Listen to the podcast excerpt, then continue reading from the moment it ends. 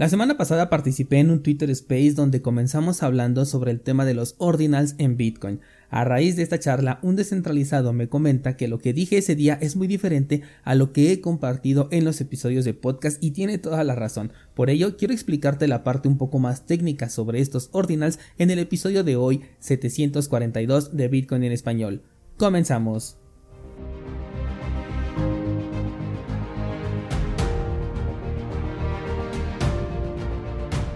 Toda una semana le dediqué al tema de los ordinals y me enfoqué por completo en la especulación que giraba alrededor, que si podían congestionar la red con transacciones que se consideraran basura o spam, que se incrementarían exponencialmente el tamaño de la blockchain o que si en realidad son transacciones que podemos considerar como válidas o no cuando no están transfiriendo, transfiriendo un valor.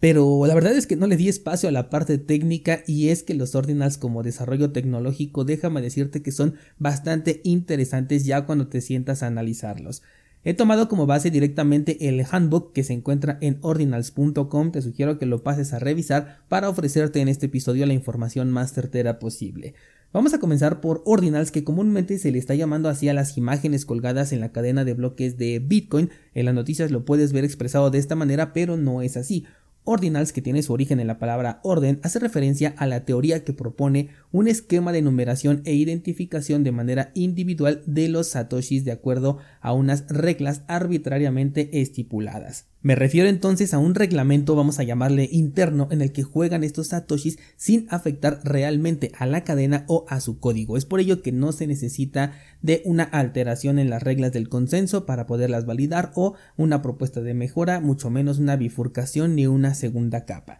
Sin embargo, para términos entendibles o para yo entenderlo, pues lo interpreté como si sí fuera una segunda capa por el hecho de que juega con sus propias reglas, aunque sé perfectamente que no se trata de una segunda capa. Así como por ejemplo dentro de Lightning Network los Satoshi se pueden mover en segundos evitando el tema de la confirmación cada 10 minutos, en Ordinals los Satoshi se acomodan de acuerdo a estas reglas arbitrarias con la diferencia de que solamente aquellos que confíen en esas reglas van a aceptar la validez de dicho orden porque al no afectar directamente a la cadena ni pertenecer al código original de Bitcoin, entonces se van a quedar solo como un pensamiento colectivo. Y esto para mí es parte de lo más importante, sobre todo para tomar una postura al respecto. Supongamos que tú tienes un Bitcoin y comienzas a repartirlo entre diferentes carteras, todas tuyas, y a cada balance le vas estableciendo un orden, incluso los vas etiquetando ahí a través de esta opción que nos permiten algunas carteras, vas etiquetando los satoshis que divides en diferentes wallets de acuerdo a, eh, no sé, cómo los fuiste comprando, cuáles compraste digamos que en febrero, cuáles en marzo, abril, así sucesivamente,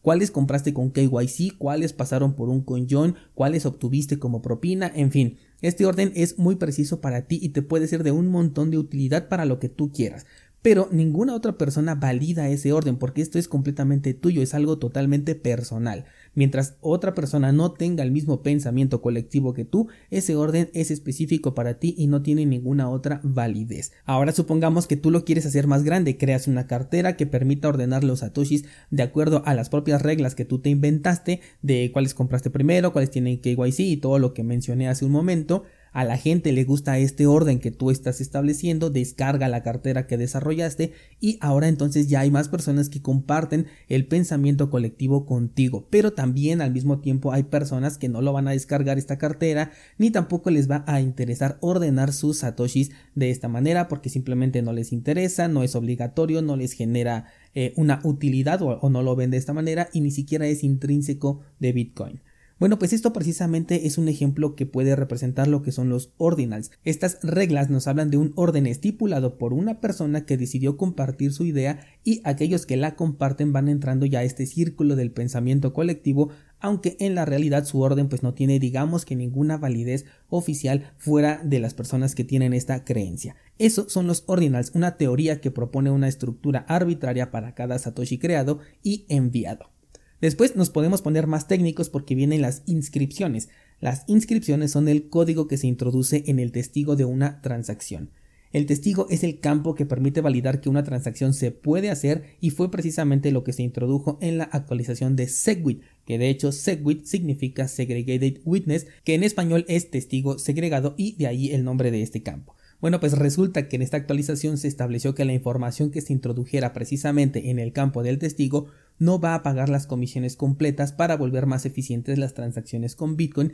y de esta manera agregar más información a un menor precio. Bueno, pues aprovechando este campo disponible en donde se pueden colocar scripts que te he comentado que son el nombre técnico de los contratos inteligentes que se hacen en Bitcoin, es como se comienzan a publicar los códigos de cuanta cosa quieras meter aquí. Ya le podemos llamar imágenes JPG, este, no sé, videos, eh, documentos, etcétera, ¿no? Todo lo que hemos visto que le han metido aquí, incluso hasta malware ya se vio dentro de la cadena de bloques de Bitcoin. Entonces, el código del testigo es la inscripción y la imagen que se está eh, adjuntando o en este caso inscribiendo dentro de la cadena de bloques de Bitcoin es llamado artefacto, que de hecho este término se me olvidó precisamente el día del Space y les anduve llamando objetos, pero no, son artefactos, artefactos digitales. El que me faltó mencionar aquí fue Taproot, que es la última actualización de Bitcoin, la cual permite en este caso hacer una transacción encadenada, en donde la primera pasa como una transacción pues prácticamente normal y la segunda ejecuta ya el script realizado en la inscripción. Así entonces tenemos estas tres partes que conforman a lo que comúnmente solo llamamos ordinals. Por un lado los ordinales, que es la forma de ordenar los satoshis de acuerdo a diferentes características que pueden ir desde ser el primer satoshi creado, el primero después de un evento conocido, como podría ser el halving, o incluso el primer satoshi que tiene una inscripción en su código. En realidad aquí lo que puedes meter es cualquier rubro que se te ocurra, pero el documento oficial estipula arbitrariamente ciertas categorías para clasificar estos satoshis como los que te estaba dando ahorita como ejemplos. Tenemos en segundo término a las inscripciones, que son del código que va inscrito, de ahí también su nombre, dentro del campo del testigo y que no van a afectar a la estructura de una transacción, razón por la cual todos los nodos validadores dejan pasar a estas transacciones y las validan como correctas porque en realidad lo son bajo las reglas del consenso de Bitcoin. Y finalmente tenemos al artefacto que corresponde al activo que viene anclado a la inscripción, llámese una imagen, un video, eh, un documento o lo que tú quieras imaginar. Uno de los objetivos que tiene esta teoría de estructurar es, el, es en primer lugar ofrecer una forma de identificar y rastrear cada Satoshi creado. El otro objetivo es convertir a los tokens NFT en lo que verdaderamente debieron ser desde un principio. Si lo que se buscaba era la inmutabilidad ligada a un elemento como una imagen o lo que sea que quepa en este, en este campo, entonces se debieron crear de esta manera. En términos estrictos es cierto, los artefactos al ser inscripciones que van directamente en la cadena de bloques más segura de todas se les puede considerar como inmutables, a diferencia de los que están alojados en servicios IPFS Interplanetary File System, que solamente son enlaces que toman la información de otro lado siempre y cuando esté disponible esa información en ese otro lado y la muestran en aplicaciones que tienen la capacidad de entender o de leer esta información. Ahora, ya conociendo el aspecto más técnico de este desarrollo, ¿qué es lo que pienso personalmente al respecto? Bueno, a mí me parece increíble la forma en que se desarrolló toda esta estructura, cómo es que le dieron un sentido y me hace pensar que podemos ver aplicaciones en el futuro que no afecten directamente a la estructura interna de Bitcoin y que puedan ofrecer una utilidad al usuario. Con el tema de los artefactos, al igual que los NFT, eh, personalmente no les veo una utilidad, incluso siendo inmutables no se las veo. Em, yo sé que podemos colocar ahí escrituras de una casa, el contrato de compraventa de un auto o de una empresa incluso, pero esto requiere una validez externa adicional por parte de las entidades físicas legales. O sea, tú lo puedes hacer, pero legalmente necesitas la aprobación, la firma o el sello de un tercero para que tenga una verdadera validez fuera del colectivo que le tiene confianza a esta aplicación o a esta inscripción. Así que no resolvería nada porque finalmente sigues necesitando la autorización de la entidad central. Y lo mismo aplicaría con cualquier otra aplicación que requiriera este pensamiento colectivo, pero mientras pueda resolver un problema o por lo menos aportar una utilidad, es ahí donde yo le veo potencial, más que nada eh, a la idea que ya, que ya propuso y no tanto a este desarrollo específico de la manera de ordenar los satoshis, porque incluso nosotros los bitcoiners podemos considerarnos como parte de un pensamiento colectivo, de que Bitcoin tiene un valor y pagamos ese valor por él, así de la misma forma que yo no pagaría un dólar por un Bored Ape porque yo no tengo ese pensamiento colectivo de que estos monos aburridos valgan más de un dólar, también hay personas que no tienen el pensamiento colectivo de que Bitcoin es una reserva de valor o siquiera un activo real con el que puedan hacer transacciones. Y estoy seguro de que habrá gente con la que te puedas encontrar que no esté empapada por supuesto en este tema y que no te va a querer dar su dinero físico controlado e inflacionario a cambio de Bitcoin, un dinero que para ellos va a representar simplemente un numerito en su celular. O sea que no me parece tan descabellado pensar que los colectivos puedan crear una especie de subnichos de utilidad local, esto lo hago entre comillas, siempre y cuando no afecten al código de Bitcoin, porque de esta manera cada quien podría hacer absolutamente lo que le dé la gana con sus dinero, bueno, con sus satoshis o su dinero,